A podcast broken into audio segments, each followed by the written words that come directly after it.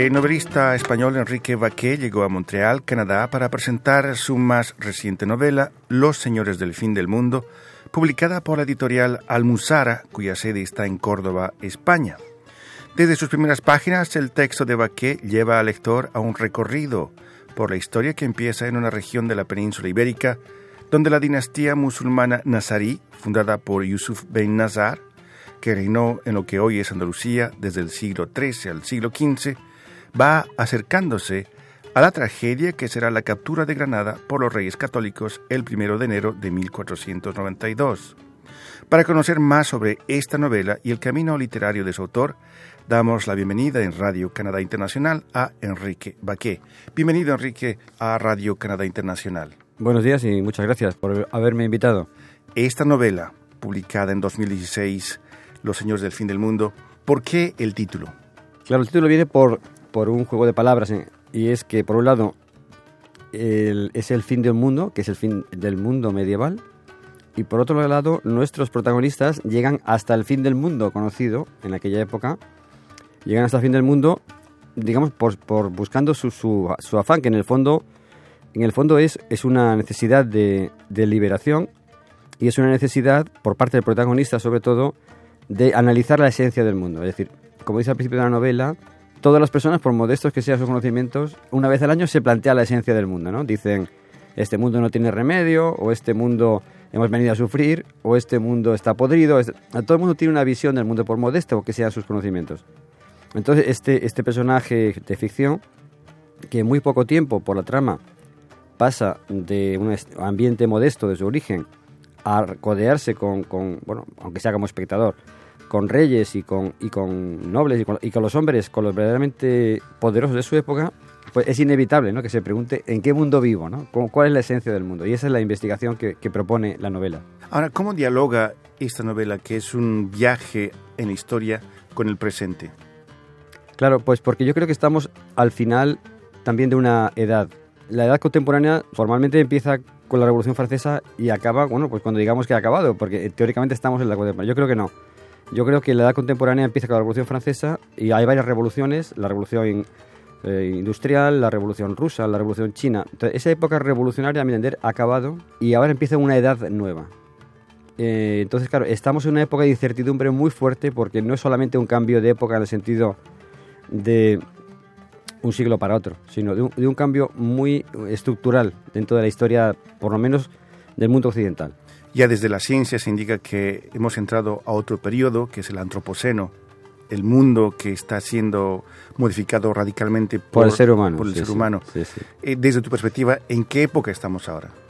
Es que yo no, me atrevo, a, no me atrevo a, expresar eh, en qué época estamos. O sea, yo me atrevo a, afirmar que digamos, el mundo que empieza con la Revolución Francesa tiene una, una segunda fase, que es la Revolución Rusa, que es una consecuencia directa y cuando cae el muro de Berlín, todo ese proceso acaba. Que yo creo que ahora va a tener una especie de, de reacción, por así decirlo. Es decir, cuando un proyecto a largo plazo fracasa, siempre tiene que pagar, siempre tiene que pagar eh, el pato a alguien, ¿no? Pero ¿a qué mundo vamos ahora? Yo honestamente no me atrevo a decirlo. Tu novela empieza en Córdoba, el personaje es un jovencito que entra al servicio del médico y hay que tomar en cuenta que Córdoba eh, históricamente fue la, la, matriz de todo conocimiento médico. Sí, sí, está Averroes y está Abul que son dos grandes médicos de, históricos, sí, sí. Esta aproximación al mundo árabe, a la cultura musulmana, ¿cómo es percibida en España? El asunto es muy complicado. Hay que empezar diciendo que la cultura árabe, se quiere o no, es parte de la cultura europea. Es decir, eso hay que integrarlo. En el español o castellano tiene eh, casi un 30% de palabras que vienen de árabes. Es cierto que muchas ya son eh, digamos, se han quedado obsoletas, ¿no? Se han quedado antiguas, pero, mm, y, a, lo mejor no se emplean, pero están en el diccionario. Entonces, un tercio aproximadamente de las palabras eh, eh provienen del árabe. y muchas veces nos damos cuenta. Por, ejemplo, palabras como carcajada, o palabras como alacrán, o palabras, son todas, todas vienen del árabe. Todas vienen del árabe. Eh, por eso yo me he visto obligado a poner... Mm, bueno, notas al pie para, para, explicar eh, mínimamente las cosas y al final incluso hay un glosario porque hay palabras que no se pueden ni siquiera traducir, que requieren un cierto... Y bueno, esto es una característica que he visto yo a lo largo de todo el proceso de documentación, que ha sido muy profundo. y es que la cultura árabe es una cultura muy definida, muy rica también, aunque lamentablemente tras muchos siglos de decadencia la estamos conociendo. Y bueno, eh, es una cultura que no se puede separar de la cultura europea. Y, es tanto así que no nos damos cuenta siquiera hasta qué extremo ha llegado esto a, ser importante. ¿Y cuáles son las consecuencias de no conocer todo este aspecto histórico, de todo este aporte de la cultura árabe? Bueno, en, parte la editorial Almuzara, una de las características que tiene es intentar rescatar la cultura árabe original. De hecho, esta novela inicialmente estaba protagonizada por, digamos, por cristianos, por así decirlo. Y ellos me dijeron, ¿por qué no la cuentas desde el punto de vista del médico? Y, entonces, eh, bueno, tuve que, digamos, sumergirme en el mundo árabe, que yo lo conocía porque me ha gustado siempre el, orientalismo eh, desde el tiempo de, niño, de las mil y una noches.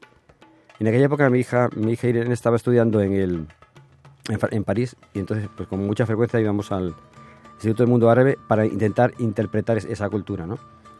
Bueno, eh, es muy lamentable que las cosas, por desgracia, pues hayan derivado ¿no? a como está haciendo la hora. Es muy lamentable, a mí me duele bastante porque había un cierto entente, ¿no? Había una distancia, eh, pero había un cierto entente y esto está, está provocando una separación. Justamente esta editorial Almuzara ha publicado títulos como Al-Andalus y las fuentes de oro, hmm. El legado de Al-Andalus, La revolución islámica en Occidente y Al-Andalus y lo andaluz. Tienes un blog que es una bitácora y la llamas literatura de los viajes, de la química y la vida, y tú eres de formación químico. Sí, Y en esa época la medicina tenía una cierta relación con la alquimia. Sí, sí, sí. De eh, hecho, el, alquimista, el médico solía ser alquimista también. Por ejemplo, un médico como es Arnau de Vilanova, es un médico medieval nacido en Aragón y bueno, él, él, era, es un médico importante de la época, muy importante, médico de papas, de reyes y también es alquimista. Por eso no es, nada, no es, no es una ficción forzada el que mi protagonista sea médico y también alquimista. Y claro, uno de los principios de la alquimia era, por ejemplo, en la novela de, de Gabriel García Márquez, por ejemplo, de el alquimista podía convertir el plomo en oro. Sí, que bueno, lo buscaba, sí, lo, Lo, pretendía. Que es el paradigma de, del progreso y del capitalismo como tal, es decir... Bueno, a ver, la conversión de plomo en oro se veía en la época como un como si estuviéramos ahora falsificando billetes. De hecho, el emperador Adriano me parece que es... No, Adriano no. Eh, bueno, no recuerdo, no sé si Adriano no era, no, Diocleciano. Diocleciano prohíbe la alquimia, que en su época ya venía de la Alejandría, y Inglaterra también se prohíbe en el siglo XVII la alquimia. Porque se, ellos pensaban que estaban transmutando para falsificar el oro. Es decir, hacer un metal que pareciera oro, mezclarlo con el otro, o, mejor conseguir el oro mediante una, mediante una aleación. Pero en todo caso, es como eh, ellos lo veían como si estuviéramos falsificando billetes. Hay un proceso similar cuando un químico decide entrar a la literatura para explorar justamente estas historias. Sí, sí, porque la, la ciencia no deja de ser una forma de ver la vida, ¿no? Cuando tú eso lo proyectas sobre la historia o sobre la psicología de las personas, pues tienes una visión particular que ha dado cosas como puede ser el naturalismo, que es un intento de enfocar el ser humano desde el punto de vista de, de la ciencia, interpretarlo como, como un ser más, ¿no? De la naturaleza. Y, es una cosa que siempre ocurre. Ahí está, por ejemplo, el caso de Primo Levi, el, italiano, el químico italiano, sin duda el, literato químico más famoso, que, incluso lo, le quiere clasificar a las personas según el sistema periódico, ¿no? Ese es el extremo. Pero bueno, sí, sí, es un intento. En una entrevista tú indicabas que hay una idea zombie de la que describo especialmente, la del progreso, porque es una ilusión peligrosa que desenfoca la percepción del presente y puede llevar con facilidad a errores fatales. No creo en más progreso que el espiritual. Es decir, que el progreso como un proceso lineal de acumulación y llegar a más y tener más. Es una de las características de la, de la muerte de, de, la edad contemporánea. Es decir, esa ilusión que daba el, positivismo, de que cada vez vamos a ir a más, vamos a dominar naturaleza. Entiendo que hemos llegado al final de esa, de esa ilusión. Que no digo que haya sido negativa, como todas las ilusiones humanas ha tenido sus pros y sus contras, pero en este momento desenfoca a mi entender, desenfoca la realidad. Porque, porque es una idea de, otra edad. ¿La espiritualidad es un acto personal o puede ser un acto colectivo? La espiritualidad eh, no se puede separar de lo colectivo de lo personal. Es, personal en tanto a que si la persona no lo siente no tiene ningún sentido, pero es colectivo también en tanto que siempre se va a juntar con otro conjunto de personas que tengan esa misma aspiración. Ahí están las religiones o, o, las espiritualidades de otro, de otro tipo, ¿no? Yo creo que hay mucho que avanzar, ahí sí que hay mucho que avanzar. En Radio Canadá Internacional estamos en conversación con el novelista español Enrique Baquet, quien llegó a Montreal, Canadá, para presentar su más reciente novela, Los Señores del Fin del Mundo. Enrique Baquet, ¿qué te lleva a presentar tu novela en Canadá? Para mí, no tengo pretensiones eh, económicas sobre, sobre la literatura, pero sí que tengo una pretensión que es eh, complementaria, paradójicamente, y es llevar, llevar digamos, mi forma de, ver la vida, ¿no? el, mensaje, por así decirlo, a la mayor eh, cantidad de gente posible. Por eso he procurado siempre que la novela, aparte de tener un cierto mensaje, sea entretenida. Que las personas lo, les entretenga y, si puede ser, les enganche incluso, ¿no? Y siempre, siempre planteo las novelas así. Es decir, quiero decir algo, y me parece muy importante decir algo, pero también lo, tiene que leer eh, gente muy sencilla eh, al mismo tiempo, ¿no? Y es, y es una dificultad extra, pero que me parece apasionante hay personas muy sencillas, ¿no? De verdad, muy sencillas que me han dicho, oye, leído tu novela, he empezado a leer y, he seguido y he seguido y la he acabado. Como no soy, no es, comúnmente no leo. ¿Y qué verdad tienes en que, yo qué sé, pues que el mundo es así, ¿no? O el mundo yo lo veo así. para mí esta es, la clave de la literatura, la comunicación con el lector. Por eso es universal, ¿no? Cuanta más eh, sitios pueda eh, explicar ese punto de vista y cuanta más gente pueda eh, contrastarlo, pues, pues magnífico. Lo que es interesante es que tú traes tu novela a Montreal que es la ciudad canadiense con el mayor número de población árabe y donde la lengua árabe está entre las primeras lenguas después del inglés y el francés mm. en el sistema educativo de la provincia. Claro, de yo creo que para lectores de, habla hispana puede tener un interés adicional de sus orígenes, como tú has dicho, ¿no? Por ejemplo, los argentinos, los alfajores, por ejemplo, ¿no? ¿Por qué toman alfajores? Pues el nombre evidentemente es árabe, ¿no? Es un dulce árabe, quiero decir, creo que la cultura árabe está, por supuesto, ha transmitido también, lógicamente, a Hispanoamérica. A mí me parece que es curioso, ¿no? Para el público hispano, conocer los orígenes, ¿no? De, esa cultura que fue tan floreciente y que, bueno, pues, que lamentablemente en un momento determinado, pues, bueno, pues entra en colapso y, empieza a replegarse sobre sí mismo, ¿no? Como estamos viendo ahora. Como lector, uno de los placeres de la lectura es justamente ver los signos, caminos, indicios de la presencia de la cultura árabe en, en lo que pensamos una cultura post-nacional, ¿no? Porque quienes emigran ya no se mueven en, función de nacionalidades, sino más bien a partir de diferentes culturales que trascienden nacionalidades, fronteras y países, ¿no? El concepto de árabe no se asimila a un país, ¿no? En parte porque es una cultura, ha sido de una cultura mm, transhumante. Enrique, ¿qué, ¿qué estás escribiendo ahora?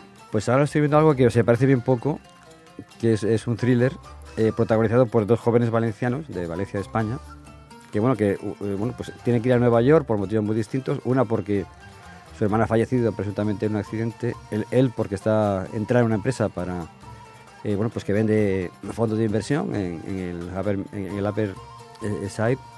Y bueno, pues aquella ciudad tan, tan fascinante y tan, y tan salvaje, pues los los unen en un momento determinado, aunque vienen de, los extremos de la sociedad.